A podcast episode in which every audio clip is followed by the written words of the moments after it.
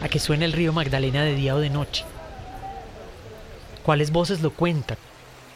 ¿Qué relatos se entrelazan en su historia? ¿Cuáles desafíos navegan por sus aguas? El Banco de la República se hizo estas preguntas e invitó a participar a cuatro productores de podcast a entrelazar experiencias, narrar el río y producir Cuando el río suena, un podcast que nos lleva por un viaje sonoro a lo largo del río Magdalena para reflexionar sobre los ríos como territorios de vida. Soy Ángela Pérez Mejía, su gerente cultural del Banco de la República, y los invito a escuchar El Magdalena en 16 episodios. No hay uno malo, no se los pierdan. En este episodio de Cuando el río suena, escucharemos Las huellas del agua, una serie producida por Felipe Araque, Cristina Ruiz y Felipe Álvarez. Una ficción radial ata la vida de los protagonistas a la vida del río Magdalena. El río es narrado como una radionovela a través de Gabriela, Jesús y un padre desaparecido que nos llevan a vivir la cuenca del río Magdalena y sus problemas ambientales y sociales. Episodio 3. Tocando fondo. La faena de la cocina que deseo consignar aquí, para que dentro de un siglo se conozcan los usos de estos tiempos en que yo escribo, se redujo a avivar el fuego, echándole algunos maderos, poner sobre ellos una olla con agua y sal, único condimento que se acostumbra en aquellas tierras entre las gentes campesinas. Las civilizadas gastan a roda el intolerable comino. Mondar algunos plátanos verdes aún, sirviendo de cuchillo la uña del pulgar, y con el mismo instrumento partidos en menudos pedazos desiguales agregar algunas yucas frescas arregladas del mismo modo y ponerlo todo en la olla, de manera que el agua no cubra sino la tercera parte de lo sólido. Encima de todo esto, colocar algunos trozos de carne y de sardinata y dejarlo cocer. Para la carne y para el pescado se emplearon el cuchillo en vez de la uña del pulgar. Fragmento de la novela Tránsito, del año 1936, autoría de Luis II de Silvestre, cuya historia transcurre en tierras del Magdalena Medio.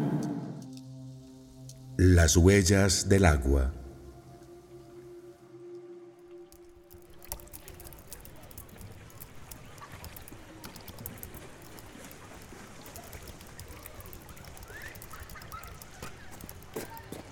Gabriela, que muchas saludes de Marinita, que nos piensa mucho y nos encomienda en sus oraciones.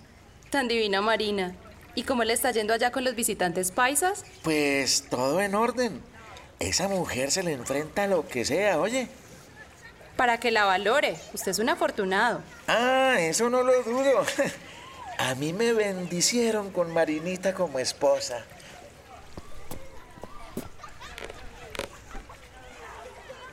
¿Y usted? No abandona esa foto de su papá ni a sol ni a sombra, ¿no? Pues después de semejante parto para conseguirla. Muy generosa la directora de la Casa de la Cultura. Regalarle la foto. Y no solo eso, haberse puesto a buscar juiciosa. Hasta después de terminada su jornada laboral. Calcule el detalle. Ahí sí tuvo usted mucha suerte. Dar con una mujer que entiende lo que es crecer sin saber qué fue de la vida del papá. Cierto, aunque el caso de ella es distinto. Los paras le sacaron al papá de la casa a la fuerza y nunca más supo de él.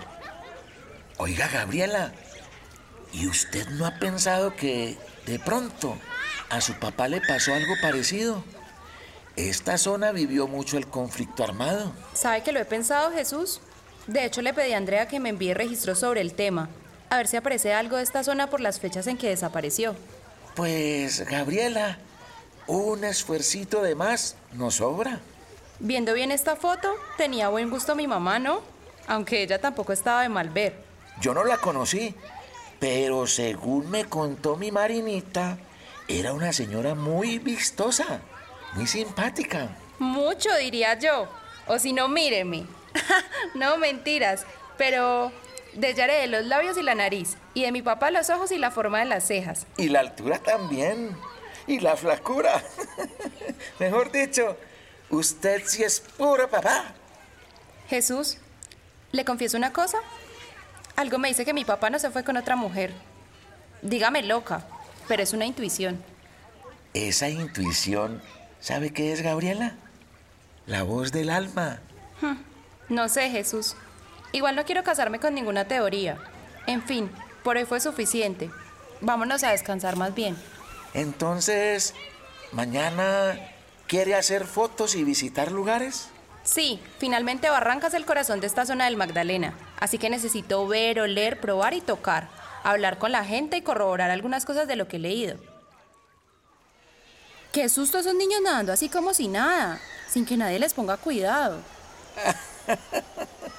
Gabriela, aquí los chinos primero aprenden a nadar que a montar bicicleta.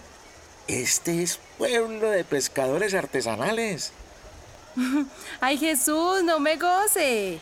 Mejor vea, vámonos a montar en la canoa esa que me mencionó.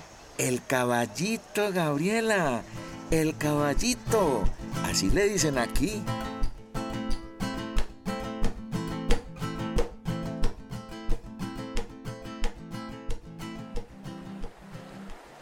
¿Usted sabía que para Laureano Gómez la zona del Magdalena Medio era inhóspita e inhabitable? Pero ese señor sí estaba más perdido que Colón buscando las Indias.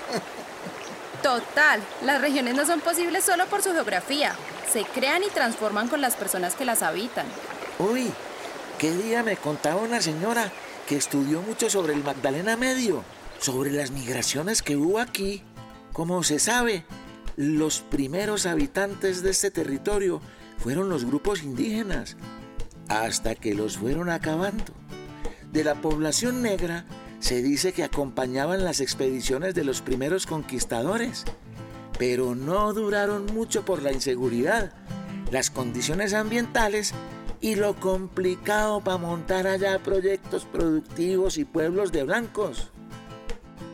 Pero luego, con la ausencia de los indios, los negros venían a participar en la boga y, y también desde Monpós para la cosecha del cacao o de la explotación de oro en la serranía de San Lucas. Se sabe además de asentamientos de cimarrones llegados de Girón, Monpós y la costa caribe. Para 1800 ya había más presencia de blancos y mestizos. Y en 1900 la mezcla creció con la llegada de gente de todo lado buscando terrenos baldíos.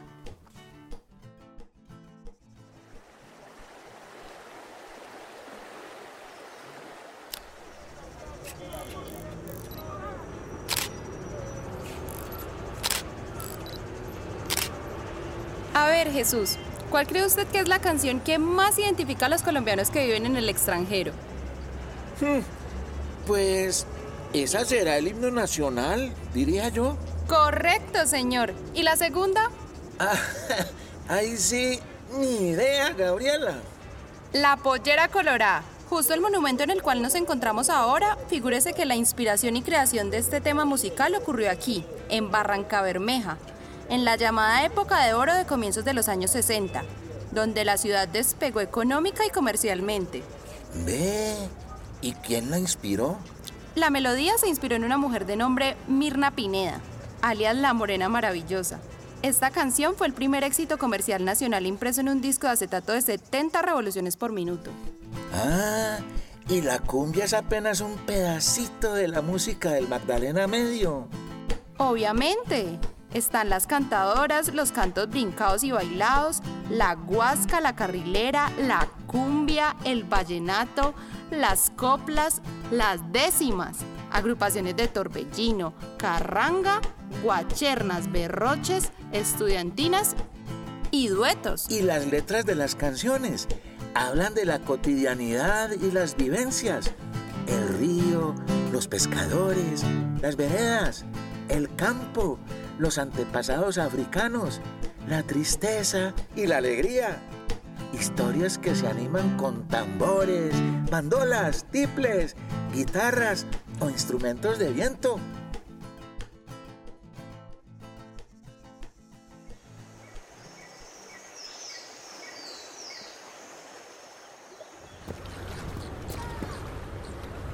Ay, quedé como un chinche, Jesús. Y yo sudé hasta lo que no tengo. Pero es que, ¿quién se resiste a un pescado frito sudado o a una vida típica de aquí de los restaurantes al aire libre del puerto? Pues yo pienso visitar cuanto puesto de cocina tradicional pueda. Y yo soy de los que digo que el sabor de un lugar está en la comida callejera. Bueno, quizás tenga razón. Entonces, vaya buscando por aquí donde probamos el arroz de auyama, las fritas de harina de trigo, los rosquetes, los queques, los atollados, los guisos con coco, la carne oreada, la sopa macha, la barbatusca, el suero, el mote, el orejero, el queso costeño, los bollos. Bueno, bueno, Gabriela, si de verdad vamos a probar todo eso, déjeme ir primero a una farmacia a buscar una sal efervescente.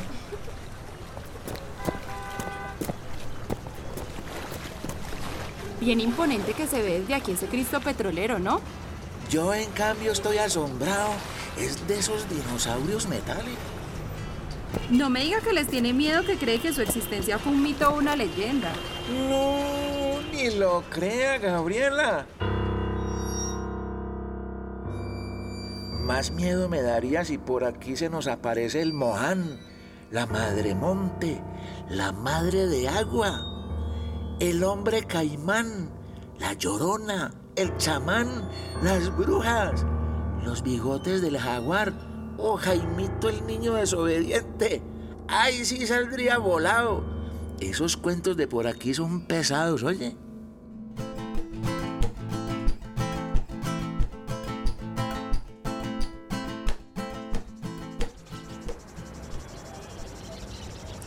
Propósito, Jesús, ahora que estamos aquí enfrente del monumento al cacique Pipatón y su reina Yarima, oiga lo que encontré sobre las mujeres nativas del puerto petrolero.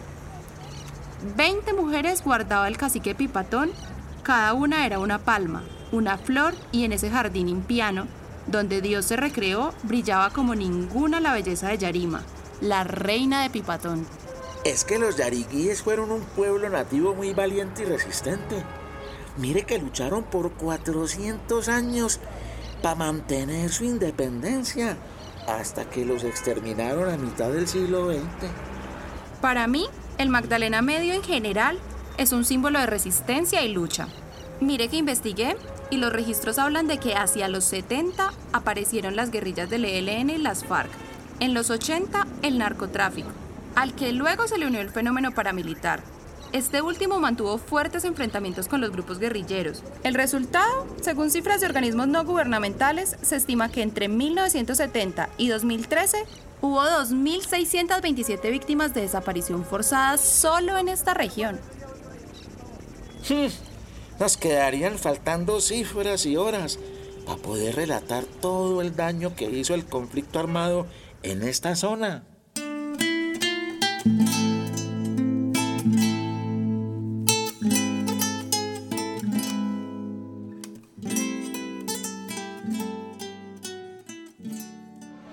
Oiga, Gabriela, y ya después de gastarnos una semana revisando esa taracamanada de información que le mandaron de Bogotá, ¿qué piensa hacer?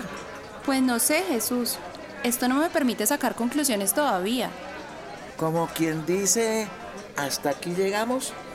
Jesús, ¿qué más hago, ah? Toca otra vez hacerte tripas corazón y seguir el plan del viaje.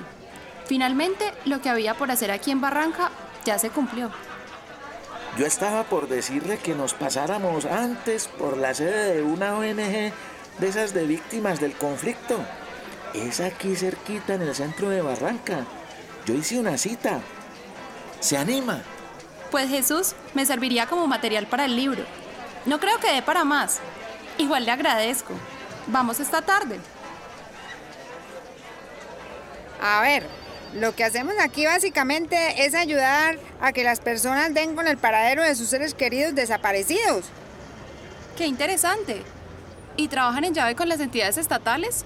No, porque justamente lo que nos encontramos es que algunos hechos del conflicto no han sido reconocidos por ningún gobierno, desde lo local a lo nacional. ¿Y eso por qué? Pues puerca, no hay una respuesta concreta, solo posturas vagas de lado y lado. El caso es que muchas víctimas de desaparición no han sido reconocidas como tal, pese a que hay pruebas. Y esa es nuestra lucha. Que se les busque, que se les reconozca, que se les ingrese a los listados. Después de tantas décadas aún hay familias en la incertidumbre. Eso no es digno ni justo. Totalmente de acuerdo. Aunque haya esfuerzos de Estado para hacer justicia, siempre habrá un sector opuesto a la verdad por intereses particulares. Exactamente. Y por eso cuando me recibí de abogada, prometí que no daría tregua hasta lograr eso. Respuesta y justicia.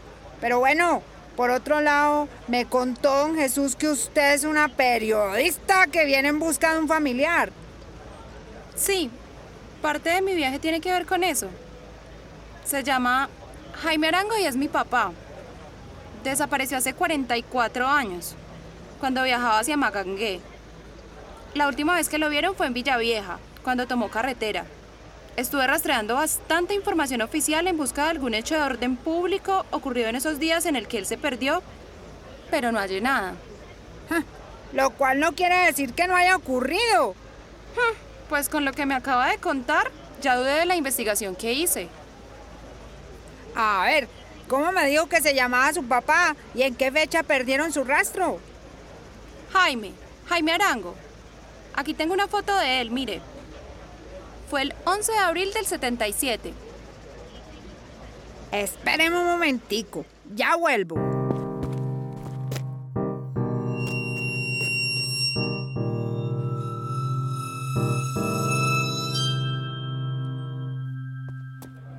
Aquí está. Este debe ser. Les cuento lo que hallé. Tenemos un archivo histórico sobre una incursión armada para esos días de abril. En una vía primaria, cerca a una vereda de aquí de Barranca, no propiamente en el casco urbano. Entiendo. Las autoridades cerraron el caso como un hecho aislado, un robo simple, sin importancia. Por eso no aparecen registros del conflicto armado. Para nosotros, por la manera en que se dieron las cosas, no se trató de delincuencia común, sino de un accionar armado. ¿Y qué los llevó a concluir eso? La dinámica de lo ocurrido, un castigo ejemplar, una advertencia para ellos. Pero, ¿y eso contra quién o qué? ¿Contra el papá de Gabriela? No propiamente. Permítame me explico.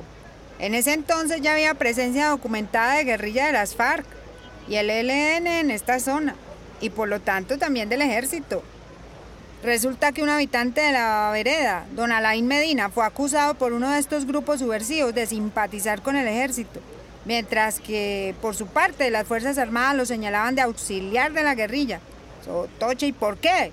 Básicamente por tener su casa ubicada en un corredor usado por cada bando, en donde era habitual que se detuvieran a pedir agua. ¿Y quién se le niega a uno o a otro? No, si esta es la historia de siempre. Palo porque sí y palo porque también. Con los señalamientos, curiosamente empezaron a llegarle amenazas a don Alain y a su familia.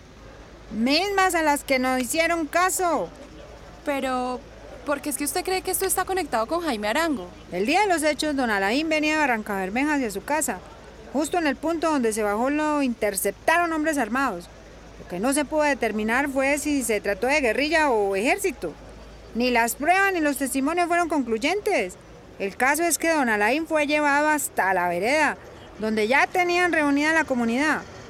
Pero no llegó solo, sino acompañado de alguien a quien identificaron como un forastero. ¿Mi papá? Este forastero que llevaba un morral en la espalda se bajó del vehículo de servicio público para discutir con los hombres armados, tratando de que no se llevaran a la fuerza a don Alain.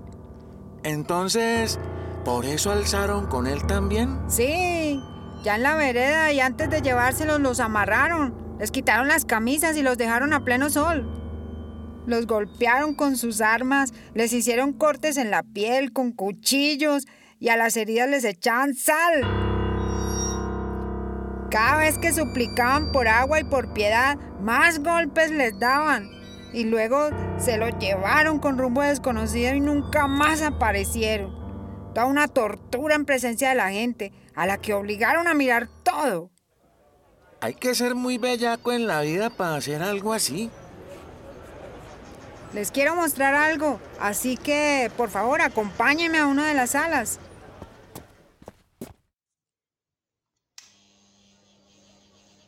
Esta es una sala que tenemos abierta al público. Es más que un museo, un espacio para conservar memoria histórica.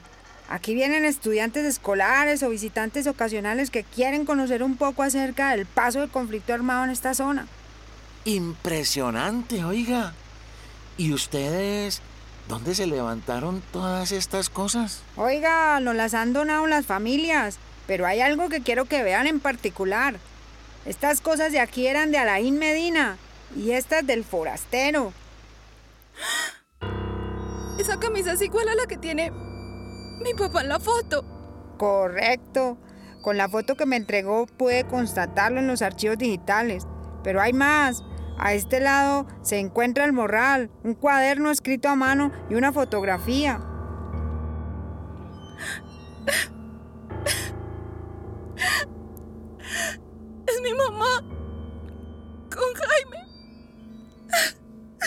El hombre al que hoy ustedes acaban de sacar del anonimato.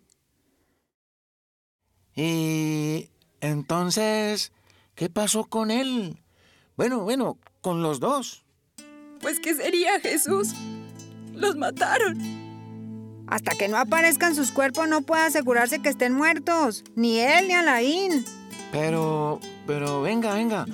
¿Y eso? Entonces, a ver, a ver, ¿quién guardó las cosas?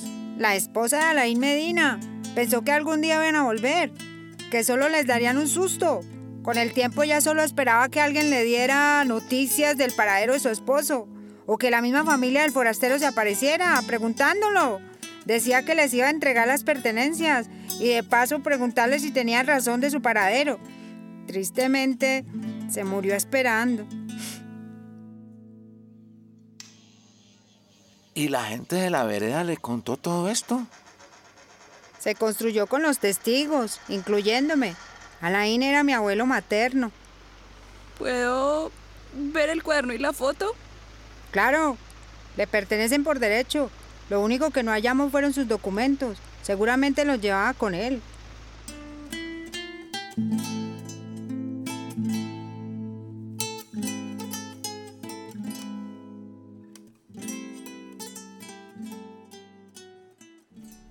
¿Y usted por qué no aceptó el ofrecimiento de doña María Elena? De traerse las pertenencias de su papá. No, Jesús. No vale la pena. Ayudan más estando allá en el museo. Mire lo que pasó conmigo. Encontré a mi papá de cierta manera. Y dejó de ser un NN más en la absurda barbarie de este país. Que saludos de mi tía Inés. Ha llorado más que yo con esta historia. Oiga, Gabriela, ¿y le mostró las fotos que le hizo al cuaderno de poemas y a la foto esa de sus papás? Claro, ya hasta me dijo que quiere mandar a imprimir una grande para la sala. Ah, su tía va a acabar armando un museo en la casa. ¿Capaz? Tan lindos mis papás en esta foto. Se les notaba el amor en la mirada. Me dijo mi tía que esto fue el día que bailaron por primera vez en el kiosco. Gabrielita, oiga, me dejó pensando eso de que, de que no haya registro por ningún lado de lo que pasó en la vereda. Por eso era que no hallábamos nada que nos diera pistas. Porque pasó como un hecho aislado, y así lo contó la prensa regional y local. Vaya usted a saber a dónde irían a parar esas pobres almas. Lo que soy yo no guardo esperanzas. Soy más pesimista. Esta es otra de tantas historias inconclusas del conflicto armado en este país. Usted es fuerte, Gabrielita. No se disminuya y siga para adelante. Toca. Mi difunto esposo decía algo que no olvido. ¿Tiene solución? ¿De qué te preocupas? ¿No tiene solución? ¿De qué te preocupas? Listo, Marinita. Le agradezco mucho sus palabras y su apoyo. Siempre tan pendiente. Bueno, yo le digo. Sí, sí, señora. Un beso, adiós. Gabrielita, ¿seguro que no se da un chapuzón? Así sea aquí al pie de la orilla. No, señor, muchas gracias. Yo sé nadar, pero en piscinas, no en ríos y menos en el Magdalena. Vea, Marinita le manda a decir que cuidado y se ponga de creativo en ese río, ¿no? Ella sabe que por experiencia conozco este río y me sé defender. Además, no hay mucho caudal aquí. Si no, vea cuánta gente viene a refrescarse. Ah, un montón. Lo que me impresiona son las agallas de estos muchachos para lanzarse desde ese puente.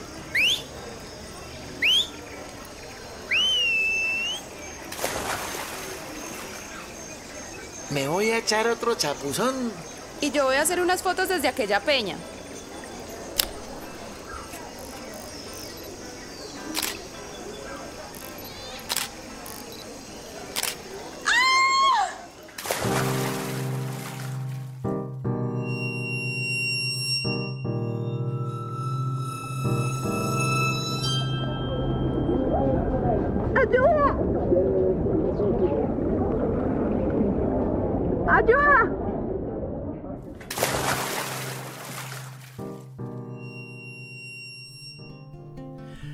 Según Wildlife Conservation Society, la región del Magdalena Medio se caracteriza por bosques y humedales, aún conservados, hogar de una robusta biodiversidad.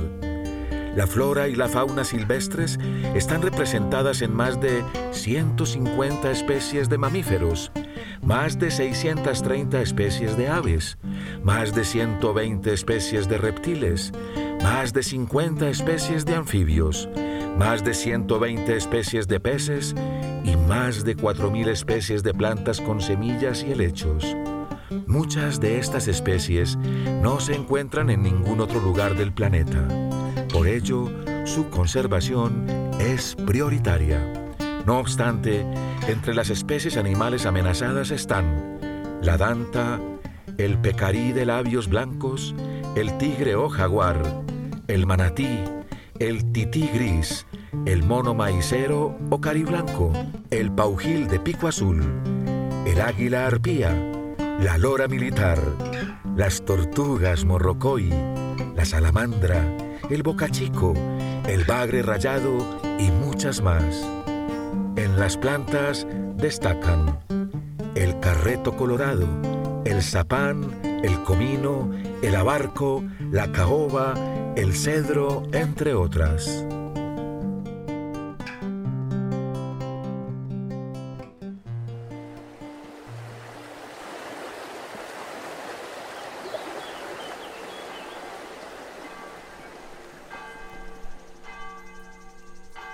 Sí, sí, mijita. No se preocupe, ¿o yo? Bueno, sí. La dejo porque están entrando ya. Un beso. A luego. Oiga, Gabriela, que saludes de Marinita. Gracias.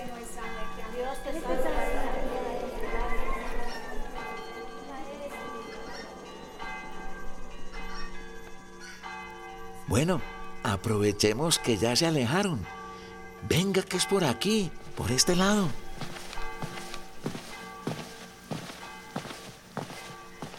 Esta práctica viene de la época en que el conflicto armado estuvo más complicado. Los cuerpos llegaban boca abajo a la orilla o los pescadores los encontraban cuando estaban en sus lanchas. Eso fue muy común que tiraran las víctimas al agua para desaparecerlas. Entonces la gente recuperaba los cuerpos de nenes que bajaban flotando y los enterraban aquí. Sí, Gabrielita, para pedirles favores, porque los consideraban ánimas, o para tener una tumba en la cual llorar a sus familiares desaparecidos por el conflicto. Tener a quien visitar y hablarle. En donde hacer su duelo. Exacto, Gabriela. Hasta les ponen nombres. Mire, allá, adelante. Ve a esa señora que está dejando ese vaso de agua enfrente de esa tumba. Imagino que debe ser la tumba de un NN. Así es, Gabriela. La gente lo hace para saciar la sed de las ánimas y pedirles que les cuiden los seres queridos, quedar en embarazo, que les bendigan las balas con las que después van a matar a alguien, y así por el estilo. ¿En serio? ¿Bendecir una bala para matar a otro ser humano? Así como lo oye Gabrielita. Y a cambio de los favores, la gente les promete misas, cambiarlas de tumba y estar pendientes de ellas. ¿Y les funciona? Pues eso dicen. Ahorita buscamos allí en el pabellón de caridad alguna tumba con una placa que agradezca por los favores recibidos.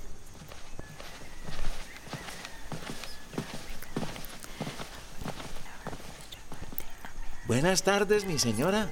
¿Cómo le va?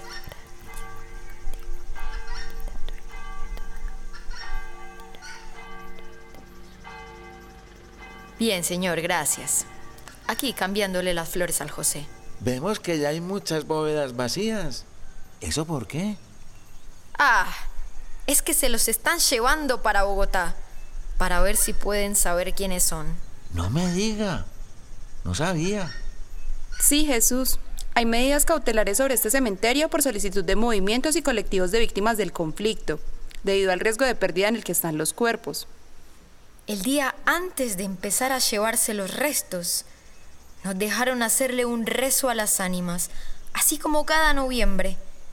Con el animero, don Hugo, íbamos dejando velas y flores en las tumbas. Luego, él sacó a las ánimas del cementerio, las guió y pidió oraciones para que salgan del purgatorio. Ya después, él solito las trajo a sus tumbas. ¿Y al suyo no se lo van a llevar? Ya esta semana se me llevan al José. ¿Y usted lo adoptó hace cuánto? Hace 22 años que me desaparecieron un hijo. Se llama o se llamaba Juan Fernando. Cuatro días después de eso, vine aquí llorando y desesperada. Imagínense. Entonces, elegí un NN, le compré un osario y lo bauticé. Luego, me paré frente a la tumba y le dije, ay José, ánima bendita, yo vengo a pedirte que me ayudes a vengar a mi hijo. ¿Y cómo les parece? Que exactico, a los 16 días mataron a cuatro, solo quedó uno vivo. Yo, en agradecimiento, le pagué misas y desde eso vengo sagradamente a rezarle y a tener su tumba organizada. ¿Y la gente que dice de que se les lleven a sus muertos adoptados? Mira, hay gente que tenía adoptadas una o varias ánimas olvidadas. Como les digo yo, y con esto, de un día para otro se quedaron sin saber más de ellos. Imagínense cómo están. Pero a la final hemos ido aceptando, porque hay muchas familias como yo buscando a sus seres queridos.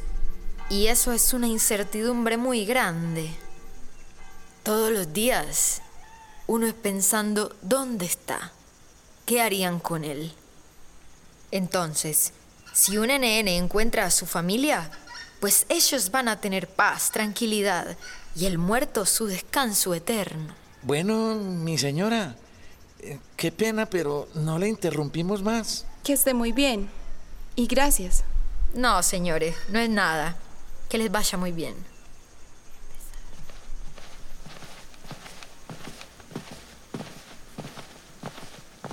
Oiga, Gabrielita, ¿y no cree que, que su papá haya corrido la misma suerte?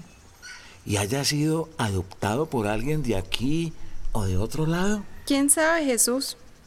Aquí es poco probable. De pronto en otro lugar. Y entonces, Gabrielita, dígame, ¿por qué me aceptó la invitación de venir aquí? Porque me parece que lo hecho por esta gente de Puerto Berrío, con esos muertos no identificados, es un acto de humanidad admirable y a la vez dolorosa. Esta costumbre, Jesús, le va a permitir a las familias de 73 cuerpos que ya se han recuperado sentir que hay algo de justicia y de reparación.